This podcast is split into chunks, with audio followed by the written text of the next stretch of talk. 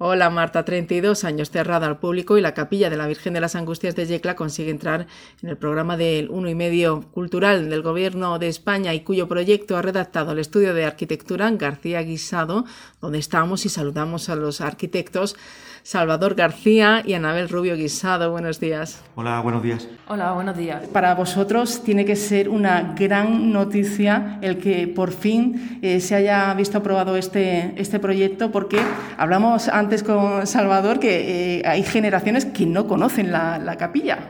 Así es. Hombre, para nosotros es una, una, gran noticia, y, pero no solo para nosotros, sino también para todo el pueblo de Yecla porque mm, vamos a tener la oportunidad, va a, haber, va a haber la oportunidad de recuperar este edificio que para muchas generaciones es desconocido porque ha estado muchos años cerrado al público pues, debido a, las condiciones en las que se encuentra.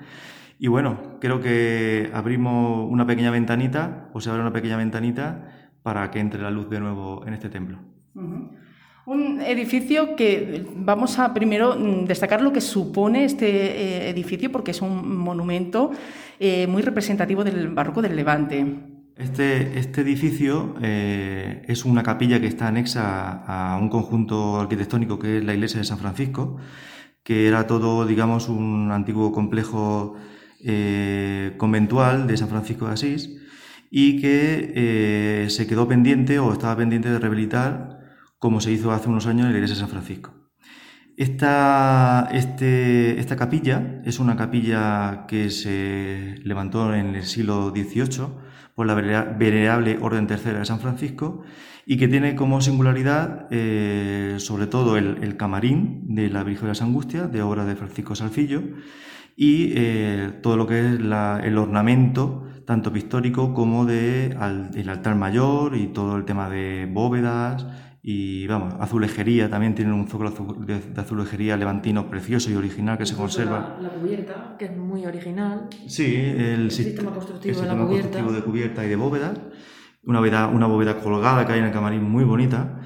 Y claro, al final, pues eh, vamos a poder ver otra vez el esplendor de uno de los edificios más bonitos que existen en Yecla. Y más singulares. Tal es la situación en la que se encuentra el edificio que en estos momentos está siendo, se han iniciado unas obras de urgencia. Exacto. En parte de las cubiertas, para evitar la entrada de agua y las filtraciones que se estaban produciendo desde hace unos años. Entonces las actuaciones empezaron hace mm, cosa de una semana o dos semanas, empezaron ya las obras y, y en ello estamos. Unas obras de urgencia que coinciden con esta noticia y que, en qué va a consistir. Eh, la reforma del edificio. Vale. Eh, la intervención eh, tiene ahora dos fases. La primera fase que se está realizando, que son las cubiertas. Como ha dicho Anabel, las cubiertas se encuentran en mal estado desde hace años y la entrada de agua era importante. Y entonces se decidió hacer una intervención, no diría de urgencia, pero sí una primera fase de, de glosar el proyecto original en dos fases. Una primera fase, que son las cubiertas, se arregla la cubierta de la nave principal, la, nave principal y las cubiertas de las capillas laterales. Y eh, el conjunto del proyecto, pues lo que intenta es rehabilitar el edificio de manera integral, tanto cubierta, eliminación de humedades por capilaridad, toda la ornamentación interior, pavimentos, iluminación, adecuarlo, eh, eh, hacerlo accesible, tanto con sistema de, de rampas de circulación y, también de autoguías y elementos para de braille, ¿no? Sí. Y eh, luego también hay una, una, parte del proyecto que se añadió ahora recientemente, que es la intervención urbana. El proyecto también contempla la adecuación de la parte del jardín o del espacio posterior de la capilla para adecuarlo. Que actualmente está cerrado. Que actualmente está cerrado para hacer un jardín eh, bonito, un jardín. Un espacio verde nuevo en la ciudad. Claro, porque nos va a cambiar también la visión que tenemos desde fuera. No solo vamos a poder acceder al interior, sino que además nos va a cambiar la, la visión que desde fuera tenemos. Exacto. Eh, sea adecuado en la parte trasera, como estábamos comentando, del jardín, para, bueno, para dotar una zona verde nueva más a, la ciudad y para que toda la gente pueda disfrutar no solo de la capilla por el interior, sino también ese espacio que se genera tan, de tanta tranquilidad y tanta paz eh, allí también en el exterior de la capilla. ¿Cuál creéis que es el principal escollo que os podéis encontrar en estas obras? Intervenir un edificio existente y además de esta tipología tan grande con sistemas constructivos antiguos, que, donde no hemos tenido todavía acceso a zonas muy puntuales, por ejemplo, de las cubiertas, donde son inaccesibles, habría que hacer grandes catas o grandes para poder acceder, pues nos podemos encontrar desde revestimientos muy débiles que a la, hora de aplicarle nuevos, sanearlo y se nos pueden demorar muchas, muchas zonas de esos muros. Nos podemos encontrar eh, zonas sin cimentación, que está todo eso está previsto en el proyecto. Y eh, nos podemos encontrar pues, que nos puedan surgir algunos problemas, sobre todo en el tema de, la, de todo lo que es el artesonado de, del altar, de madera y tal.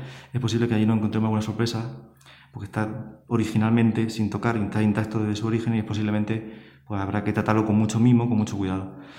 Pero bueno, el proyecto hemos intentado hacerlo lo más completo posible, abarcar la integración total de toda la intervención de todo el edificio y teniendo en cuenta, por supuesto, todas estas cosas que, bueno, pues son cosas que... Pues, hasta que no se empiece la obra mm, no se va a saber. No se va a saber, lógico, ¿vale? Pero bueno, está previsto en el proyecto cualquier imprevisto que pueda surgir de ese tipo. El proyecto, uno de los criterios de principio era... Eh, respetar al máximo la identidad. Respetar al máximo la identidad del edificio, incluso con la aplicación de materiales originales. Es decir, no utilizamos cemento, utilizamos siempre mortero de cal. Las cubiertas no son metálicas, son con estructura madera, de madera. Mantenemos los mismos sistemas constructivos originales. Eh, Incluso los acabados. En los, acabados, yeso, pintura. El pavimento interior, madera. Eso, eso. Sí, una de las cosas bonitas y singulares de este edificio es que es una iglesia o una capilla que tiene suelo de madera y este, todavía se conserva el original. Nosotros en el proyecto lo que hemos planteado es la sustitución de esa madera porque se encuentra en muy mal estado es bastante difícil recuperarla, pero mantenemos los tantos espesores, tipo de madera, acabados. El sistema constructivo. Todo exactamente igual que lo que hay actualmente, pero nuevo, reformado. Con la finalidad de que sigamos teniendo esa sensación cuando se, cuando se entra a la capilla de, de, sala o de salón, que es el que tenía en, la, en sus inicios. Un proyecto que habéis trabajado durante cuánto tiempo lleváis? El proyecto se empezó a redactar en el año 2017, en verano. Había un plazo de, de redacción de tres meses. Se hizo una primera entrega para su revisión por parte de, lo, de Patrimonio de Servicios Técnicos Municipales. Pasó sin ningún tipo de problema. Y luego eh, ese proyecto se entregó ya visado definitivo con alguna puntualización en 2018. Y a posteriori, en el 2020, tras la reunión que tuvimos en el Ministerio, pues hicimos una serie de mejoras, sobre todo en el tema de accesibilidad y en la mejora del espacio urbano y ahora se entregó en el 2020, principio de 2020. ¿Y cómo habéis recibido vosotros esta noticia? Con una gran satisfacción de, pensar que, lo hemos conseguido, que por fin el pueblo va a poder eh, disfrutar de esa joya que está como escondida y que como comentaba Salvador, eh, muchas generaciones no la conocen. Y, bueno, muy orgulloso también del equipo que hemos formado, de todos los que nos han ayudado a, llevarlo adelante. Sí, porque el, equipo no solo es García Guisado, sino hemos tenido eh, a, un equipo de ingenieros también para el cálculo de estructuras. Y lumínico. Exacto, unos historiadores del arte. María López. María López, Alberto Martínez, que han colaborado tanto en el apartado histórico del edificio como en el tema de análisis de patología de las pinturas y, y, y procesos de restauración de ellas. Entonces al final se ha hecho un equipo, se hicimos un equipo ahí multidisciplinar, que vamos, nos tenemos que sentir todos orgullosos por poder aportar este granito de arena en nuestro patrimonio local y bueno, pues al final pues esperemos que, el resultado sea bueno. Y lo hemos conseguido entre todos. Claro, lógicamente. Trabajo en equipo.